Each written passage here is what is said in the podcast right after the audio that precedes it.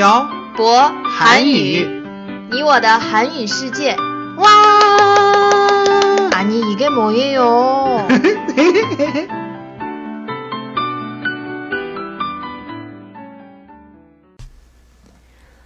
안녕하세요 여러분. 빡빡 한국어의 샤보 쌤입니다. 안녕하세요, 여러분. 빡빡 한국어의 연동쌤입니다. 태태 씨, 듣자하니 지금 중국은 국경절이어서 1일부터 8일까지 쉰다고 하던데요. 맞아요? 네. 한국도 국경절이 있어요? 한국은 국경절이라는 건 없어요. 근데 왜 이렇게 오래 쉬어요? 한국도 1일부터 9일까지 쉬잖아요. 그게 3일부터 5일까지 추석 연휴고 9일은 한글날이어서 공휴일이거든요. 그래서 정부에서 6일을 임시 공휴일로 정해서 이 일 하루만 휴가를 내면 1일부터 9일까지 계속 쉴 수 있어요. 매년 이렇게 오래 쉬어요? 아니요. 어, 한국은 추석 때 3일 쉬어요. 추석 전날, 당일, 그리고 다, 그 다음 날요. 저도 이렇게 오래 쉬는 거 처음 봐요. 역시 중국이 좋네요. 음, 중국에 처음 왔을 때 4월에 청명절, 5월에 노동절, 6월에는 단오절, 그리고 10월에는 국경절, 1월이나 2월에는 춘절. 중국은 음. 진짜 많이 쉬는 것 같아요. 맞아요. 음. 연돈쌤은 휴가 때 중국에서 보통 무엇을 했었어요? 그- 저 그냥 집에서 쉬었죠. 태태 씨는 뭐 했어요? 특별한 거 없이 그냥 쉬었던 것 같아요. 설날이나 국연절 같은 긴 휴가 때는 음. 고향에 가서 가족들이랑 같이 보냈던 적이 많은 것 같아요. 음, 중국은 추석 때 안 쉬어요? 쉬어요. 그런데 보통 하루만 쉬어요. 어, 그래요? 그럼 추석 때는 뭐래요? 중국은 크잖아요. 그래서 고향이 먼 사람은 음. 집에는 가지 못하고 쉬거나 가까운 친척 집에 가서 친척들을 뵙고 그런 것 같아요. 음, 한국이랑 많이 다르네요. 음, 한국은 어떻게 추석을 지내요? 음, 저희 집 같은 경우에는 추석 전날에 큰어머니, 작은어머니, 그리고 우리 엄마가 같이 모여서 추석 때 먹을 음식을 만들어요. 왜 여자들만 음식을 해요? 아버지 세대의 음식은 대부분 어머니들이 해서 그런가 봐요. 음. 한국은 명절 증후군도 있어요. 명절이 지나고 나면 주부들이 그냥 막 아픈 그런 거요. 음, 하여튼 명절 전날에 음식을 만들고 어, 그리고 추석 당일에 큰아버지 댁에 모여서 제사를 지내요. 저 올해 설날에 나서 봤던 것 같은데 그거 추석 때도 해요? 네, 그리고 제사가 끝나면 아침을 먹고 저희 가족은 외갓집으로 가요. 그리고 외갓집에 가서 같이 밥, 밥을 먹고 하룻밤 자고 서울로 올라와요. 와, 3일은 좀 모자른 것 같아요. 음, 제 생각도 그래요. 3일은 쉬는데, 어, 3일 쉬는데 차가 많이 막혀서 하루는 거의 길에서 보내야 해요. 그럼 우리 결혼하고 나서 명절에 어떻게 해요? 연돈샘 집에 가서 제사 지내고 저희 부모님 댁에 가야 해요?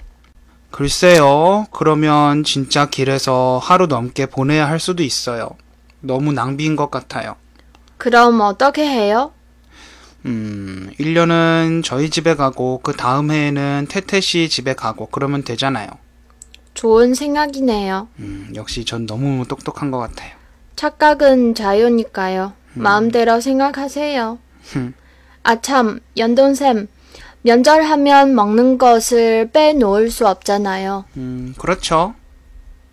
중국에서는 추석을 월병의 명절이라고 부르기도 하는데, 음, 한국에서는 추석 때 무엇을 먹어요? 한국은 추석 때 송편이라는 것을 먹어요.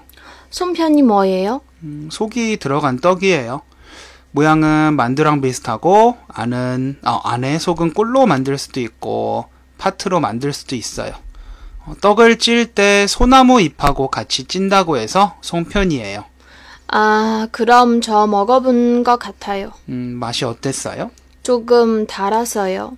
그리고 그냥 떡 맛이었어요. 음, 중국에서 추석을 보낼 때는 송편이 그렇게 먹고 싶었는데 막상 한국에 와서 추석을 보내면서 송편을 하나도 못 먹었네요. 그럼 좀 이따가 하나 사 먹으면 되잖아요. 편의점에서 안 팔아요? 어, 중국은 편의점에서도 월병을 팔고 스타벅스에서도 월병을 팔고 여기저기에서 월병을 파는데 한국의 송편은 떡이라서 아무 곳에서나 팔지 않아요. 떡집에 가야 살 수 있어요. 그렇구나. 음, 송편 얘긴 여기까지 하고 태태 씨 한국에서 쇠는 추석은 처음이죠? 두 번째예요. 아, 첫 번째는 언제예요?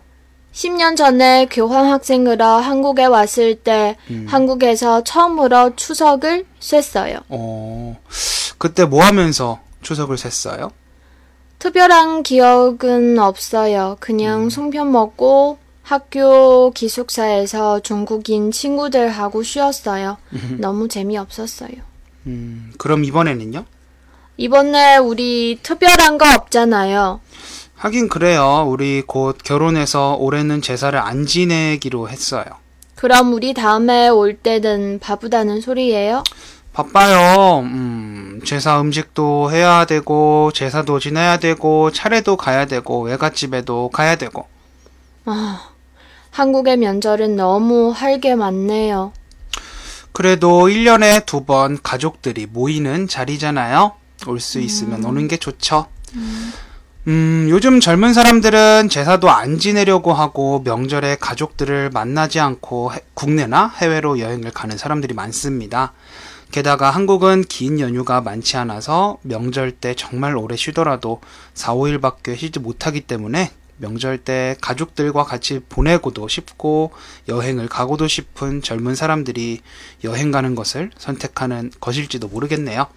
중국은 5일 이상 쉴 수 있는 명절이 1년에 두 번이나 되기 때문에 처음 중국에 갔을 때 적응이 되지 않았는데 오- 지금은 오히려 명절이 짧은 한국이 적응이 되질 않네요.